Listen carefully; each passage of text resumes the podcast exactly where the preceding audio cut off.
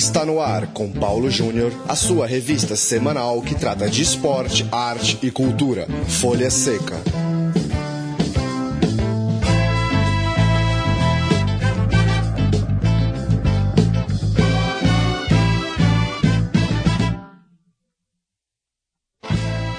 Olá, ouvinte da Central 3, hora de mais um programa Folha Seca. Nosso encontro aqui em central3.com.br para falar sobre literatura e cinema relacionados ao futebol. Edição de número 67 vai falar com Giselda Bellini, autora do livro Bellini, o primeiro capitão campeão, que será lançado nessa quinta-feira, dia 18, às 7 da noite, aqui na Saraiva do Pátio Higienópolis. Livro a respeito do primeiro jogador brasileiro a erguer uma taça de campeão mundial lá na Copa de 58.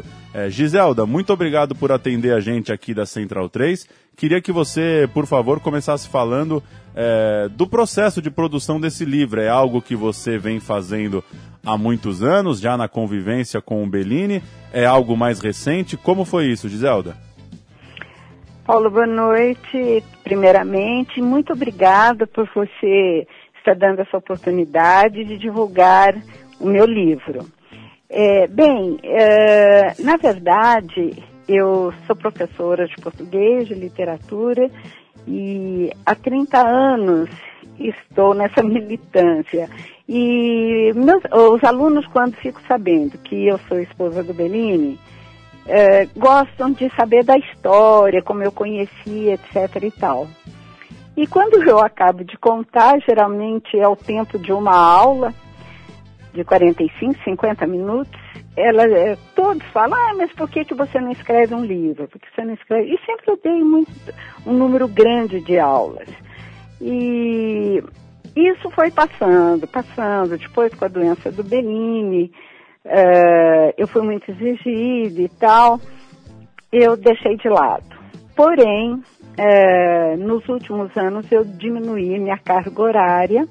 Eu já estou aposentada há 15 anos, mas eu gosto muito do que eu faço. Então, eu não abandonei. Mas diminuí o número de aulas e fiquei mais em casa. Então, eu pude, comecei a pensar realmente em, em registrar fatos, não é? Tipo memórias, para um dia escrever o livro dele. E assim foi feito. Nos últimos anos, devo te dizer. É, vocês são naturais é, de Itapira, né, no interior de São Paulo. É, e, enfim, conviveram por, por mais de 50 anos. Queria que você falasse um pouco da, da personalidade do Bellini, né? A gente ouve muito é, é, se falar, mas, enfim, vindo de alguém que conviveu com ele, é, como que foi acompanhar a, a, tanto a carreira dele quanto, enfim, os anos ao lado dele? Qual, qual que era... É, quais que eram as ideias, qual que era o perfil do Bellini em casa, enfim. Então, Paulo, você sabe que é exatamente isso que eu conto no livro, porque todo mundo conhece o Bellini, vamos dizer assim, o profissional, o atleta, uh, e o que ele o que ele passou durante a vida em termos de atitude, comportamento. E mas como o Bellini era uh, em casa, com os amigos, né? Uh, porque a humildade dele, a bondade dele, a educação, parece que todo mundo uh, sabe, o, os críticos esportivos, ou quem se aproximava dele, percebia isso nele. Mas há tantos fatos que o povo desconhece e que eu procuro relatar. Uh, quem na verdade era o Bellini? Uma figura única em todos os sentidos, uh, em termos de bondade, de humildade, de, de amizade, enfim, uh, como ele encarava o mundo, os amigos, a sociedade, era uma pessoa muito especial. E eu tento passar isso no, no livro. Agora, eu conto muitos fatos é, acontecidos, vamos dizer, aqui em casa, no Brasil, fora do Brasil, e que, e que não, alguns deles é, não são inéditos porque ele já comentou, mas ele tinha toda uma, uma maneira de falar, ele tem um humor maravilhoso, muito brincalhão, e eu, ao registrar esses fatos, mas eu não consegui nem a metade do que ele falava, entendeu? O meu discurso é mais acadêmico e sou mais séria, enfim, mas não deixei de registrar, porque são fatos interessantes, entendeu? O Bellini jogou é, no Vasco da Gama, no São Paulo, depois no Atlético Paranaense. É, e é um, é, por ter sido é, capitão da seleção e por ter a carreira que teve, é um jogador que recebeu muitas homenagens né, ao longo desses últimos anos. É, eu queria que você falasse um pouco sobre isso, sobre o reconhecimento do Bellini, é, como que isso talvez está, de certa forma, indiretamente também nesse seu trabalho. O fato de, nesses últimos anos, imagino, você ter participado de muitas homenagens, muitos, muitos prêmios e muitas celebrações a respeito do Berini, seja em aniversário de Copa do Mundo, seja em é, jogo no Maracanã. É, foram muitos convites? É, o reconhecimento ainda é muito grande? Sem dúvida. É impressionante. Eu falo, sim, de muitas homenagens que o Bellini recebeu, o reconhecimento, mas eu fico até emocionada. Você me desculpa, mas é, o maior reconhecimento é, veio quando ele faleceu, que eu pude ter a dimensão de quem ele foi realmente. É, foi mundial é, eu recebi as condolências, meu Deus, é, do mundo inteiro. E as homenagens aqui do Brasil e da nossa terra.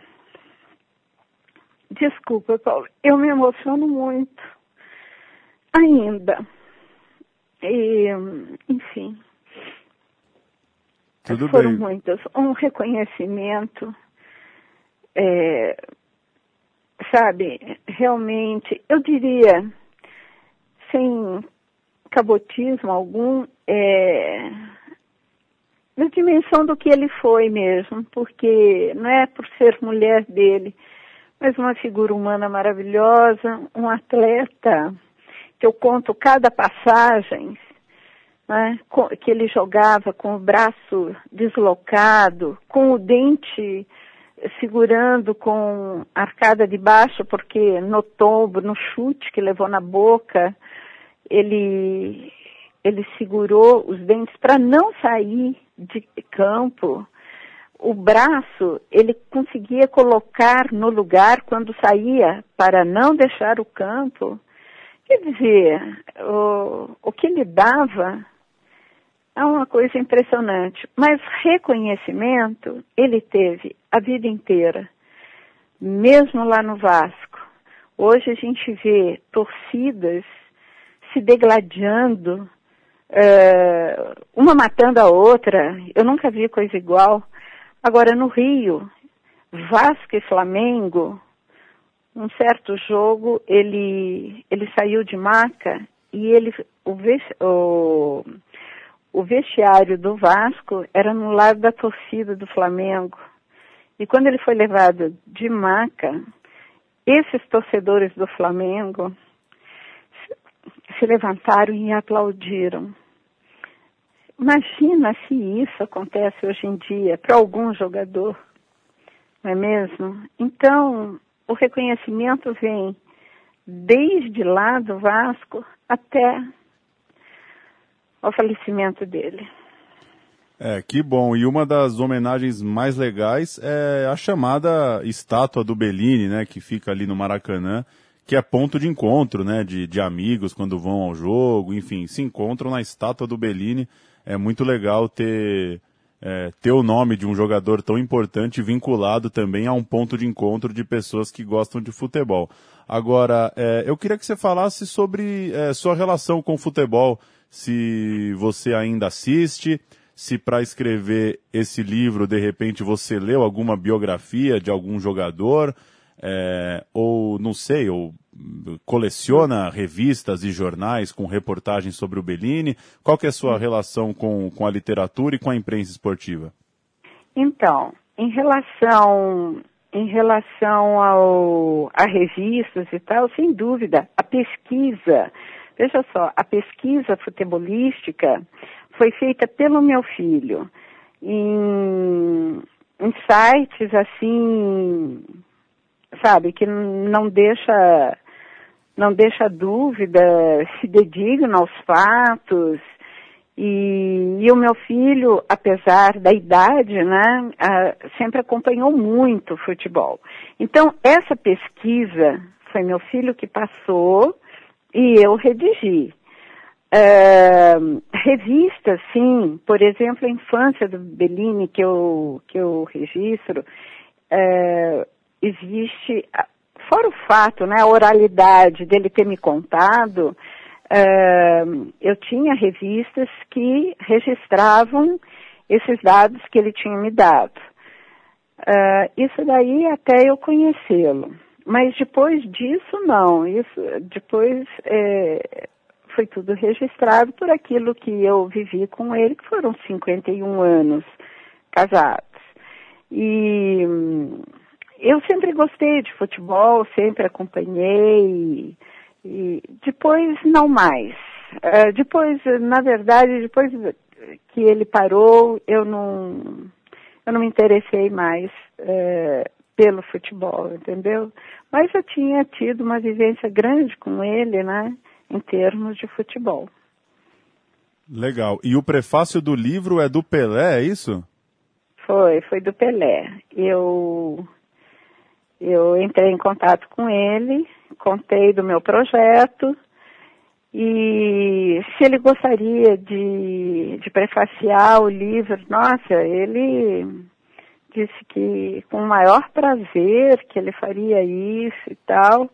Eu dei o, o tempo necessário para ele e ele me mandou antes de, do limite desse tempo, né? E um prefácio lindo. Uh, fiquei muito feliz, muito agradecida, né? Claro. Que legal. É, Bellini, o primeiro capitão campeão, livro então que será lançado oficialmente aqui em São Paulo nessa quinta-feira, 18 de junho, às 7 da noite na Livraria Saraiva do Pátio Higienópolis, e livro que já está então mais do que recomendado é, para ser lido por quem gosta de futebol, por quem gosta de boas histórias e dos ídolos da história do futebol brasileiro. Giselda, muito obrigado pela sua participação, obrigado pelo papo e boa jornada aí no lançamento do livro, na divulgação do livro. Tomara que ele consiga se espalhar pelo Brasil. Muito obrigada, viu, Paulo? Foi um prazer participar do teu programa. E eu espero você lá, tá bem? Estarei lá, com certeza. Muito obrigado pelo papo, viu? Ora, eu que agradeço. Um abraço. Boa noite. Folha Seca.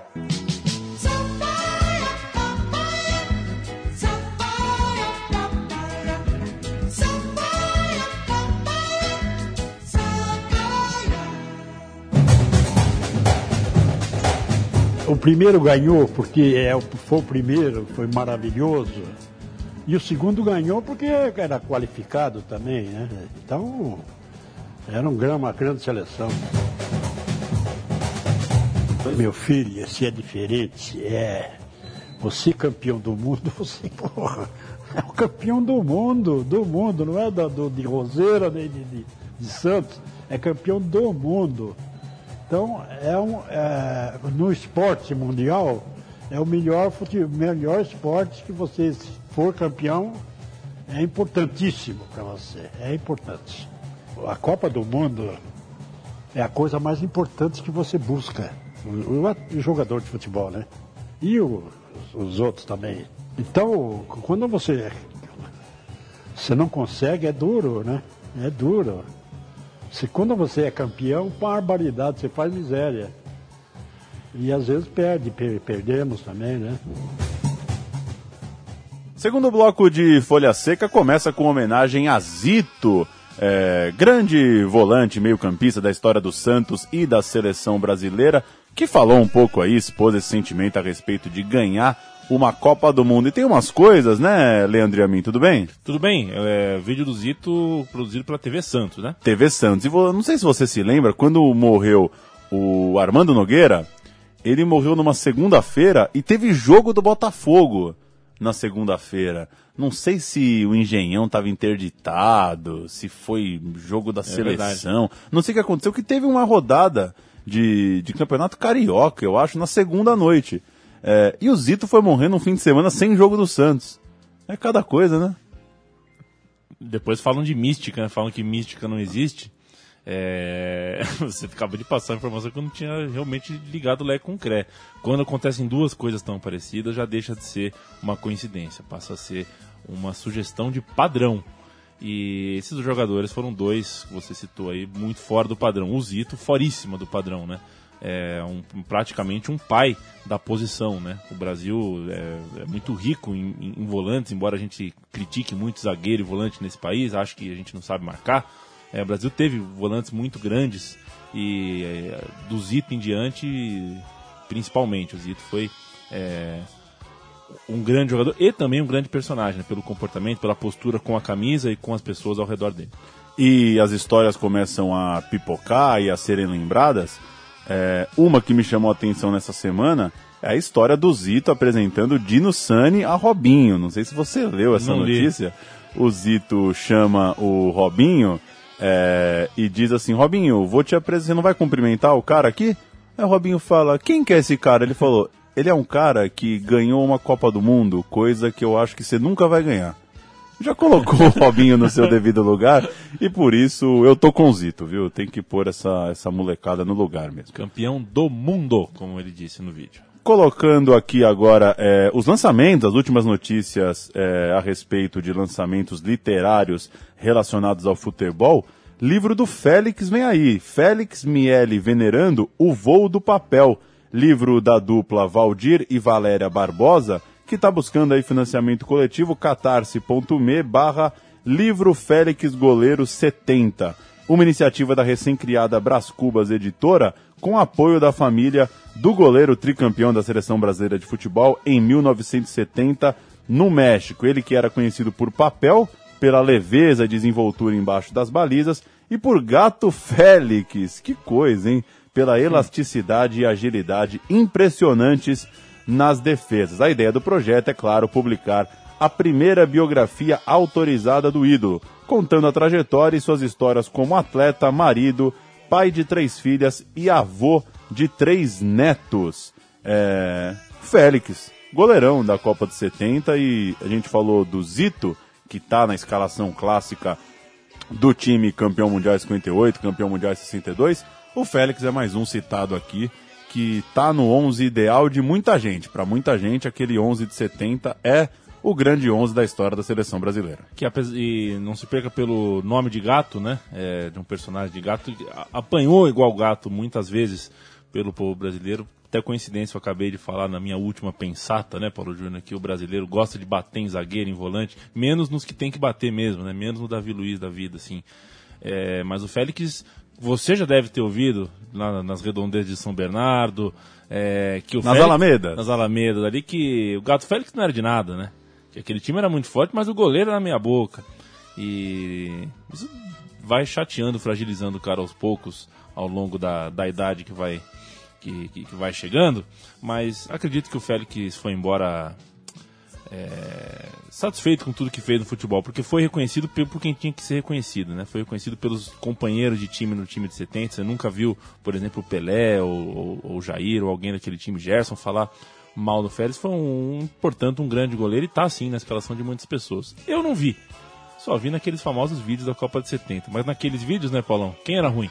Pois é, quem era ruim? A segunda é tua, Berlusconi. Biografia do Berlusconi, vem aí, Paulo Júnior, o ex-ministro, o ex-primeiro-ministro italiano, é, Silvio Berlusconi, ele gravou um vídeo para divulgar a sua primeira biografia autorizada, que deve ser publicada no início do outono na Itália. Quando que é o início do outono na Itália? Pois hein? é, o início da primavera aqui na Rebouças. É. Então eu acho que é. Setembro. Sei lá, setembro, alguma É. coisa assim.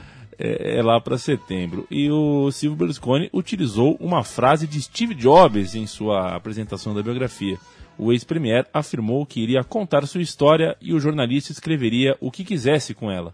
Você consegue imaginar você entrevistando o Berlusconi e ele falando, ô menino, é, escreve o que você quiser agora. a minha história é, essa. você é brincadeira, né? Então eu pensei assim que eu li a biografia, primeira biografia autorizada, isso já explica muita coisa, né? Porque biografia não autorizada do Berlusconi, eu acho que é, enfrentaria problemas ali na Pois Itália. é. O Berlusconi é uma figura bastante controversa. Se for um livro não tão é, branco assim, em sua chapa, tenho muita curiosidade em receber uma versão traduzida em português. Até porque não saberemos ler em italiano até o próximo outono italiano. Isso a gente tem certeza, mesmo sem saber quando começa o outono. A não ser que Chico Malta nos deu uma aula de italiano, ele que está lendo nesse momento aqui uma coisa e está com uma cara de perplexidade, né? Ele está lendo algo realmente muito chocante. Pois é, pode ir de bula de remédio a, sei lá, é, é, Lusíadas de Camões. Tem filme de futebol no quinto Festival de Cinema Digital de Jericoacoara. Nossa, é- essa, essa essa- palavra é uma beleza. Jericoacoara, que gostoso. Fala, fala aí também. Jericoacoara, cadê você? Sensacional. bom. Os Subterrâneos do Futebol, é, filme de 1965 do Maurício Capovilla, vai contar com debate com a presença dos ex-jogadores Afonsinho, atualmente colunista da revista Carta Capital, e também Sérgio Redes, ídolo do futebol no Rio de Janeiro e no Ceará, comentarista esportivo, autor também de livros de crônicas e poemas relacionados a futebol. A exibição do filme Os Subterrâneos do Futebol acontece sábado agora, dia 20 de junho, às duas e meia da tarde, lá em Jeri, como diria o outro. Melhor, O né? apelidinho é Jeri, né? Melhor, né? Você vai pra Jericoacoara no lançamento? Não vai dar pra fazer esse bate-volta sábado às duas e meia, mas é um baita filme, Os Subterrâneos do Futebol. Por- Assistam. Porque eu sei que você vai bater pé por aí, né? Tá até comprando um sapato mais confortável. Pois é, Chico Malta fazer. não é só o nosso consultor de italiano, como é meu é, personal, consultor de calçados para caminhada. É, não é fraco não. É, Paulão, tem conquista de Campeonato Paulista é, virando livro fotográfico. No caso, é o título do Santos agora. Não faz nem dois meses. O Santos ganhou o Campeonato Paulista de 2015 e essa conquista já está virando um livro fotográfico. A vitória sobre o Palmeiras nos pênaltis e toda a caminhada é, do 21º Caneco Estadual do Santos foram imortalizadas pelos fotógrafos Ivan Storti e Ricardo Saibum na obra O Time da Virada. O lançamento seria na segunda-feira no Memorial das Conquistas, mas foi adiado em razão, claro, da morte do grande Zito. O livro já está em pré-venda e vai custar aos apaixonados alvinegros R$ 49,90, o popular Onça. O popular cinquentão. Você sabia, Leandro que eu até aceito alguma coisa ser R$1,90, R$9,90, R$19,90, mas assim, chegou na onça, para de sacanagem, né? É cinquentão. O livro é cinquentão. É, só fazer um registro, lembrar que foi cancelado o lançamento do livro do Didier Drogba em São Paulo, que seria na semana passada. E aí eu te confesso, Leandro Amin, que eu não sei se a falha é, é, quer dizer, eu imagino que a falha foi minha, na verdade, porque eu tinha o comunicado do lançamento do livro e não tinha o comunicado do cancelamento do livro. Imagino que na altura do Folha Seca da semana passada é, já havia sido noticiado o cancelamento. Mas fato é então que Didier Drogba não veio a São Paulo lançar o seu livro é, de ilustrações de quadrinhos que conta a história da sua carreira. Mas claro, para quem tiver muita curiosidade aí na carreira do jogador é, da Costa do Marfim, dá uma busca aí no livro do Drogba, que parece ser bastante interessante.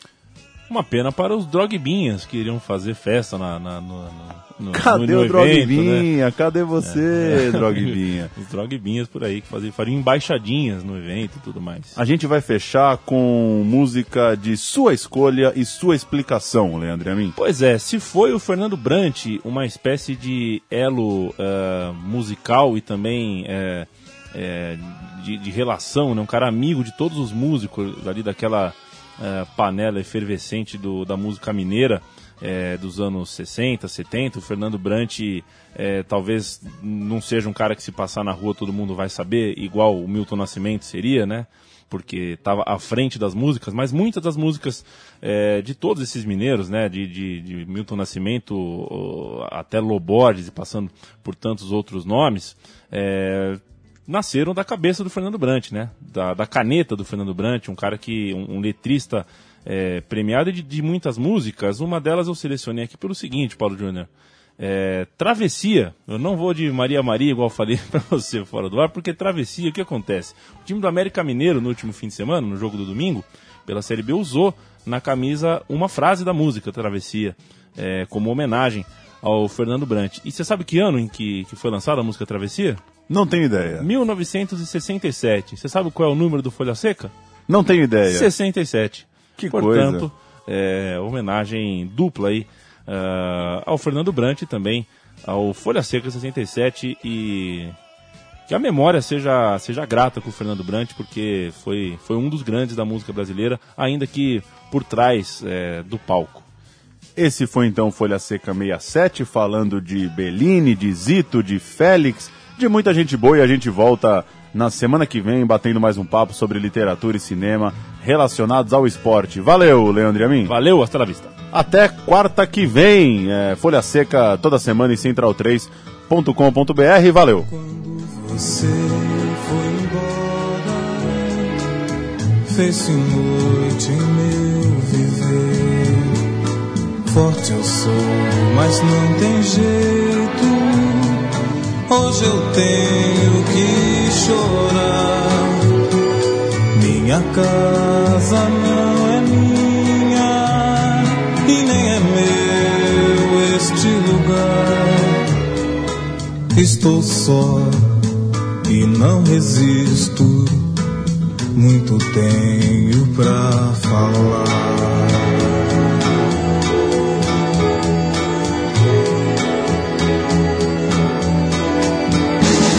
Só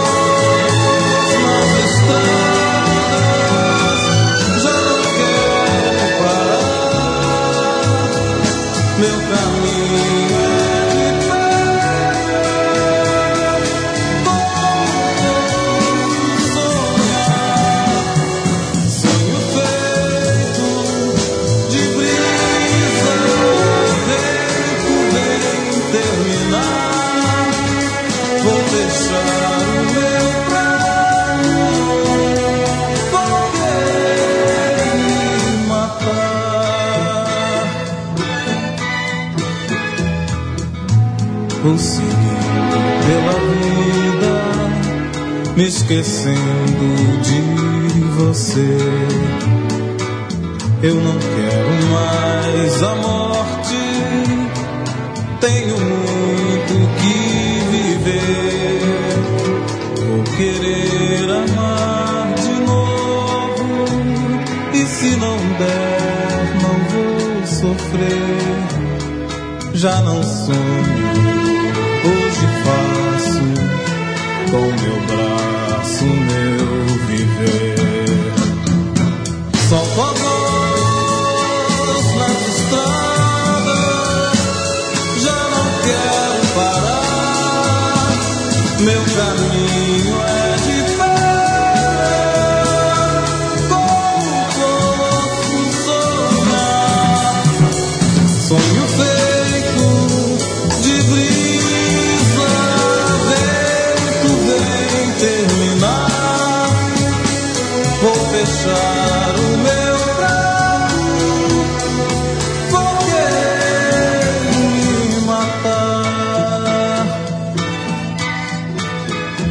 Vou seguindo pela vida, me esquecendo de você. Eu não quero mais a morte, tenho muito que viver. Vou querer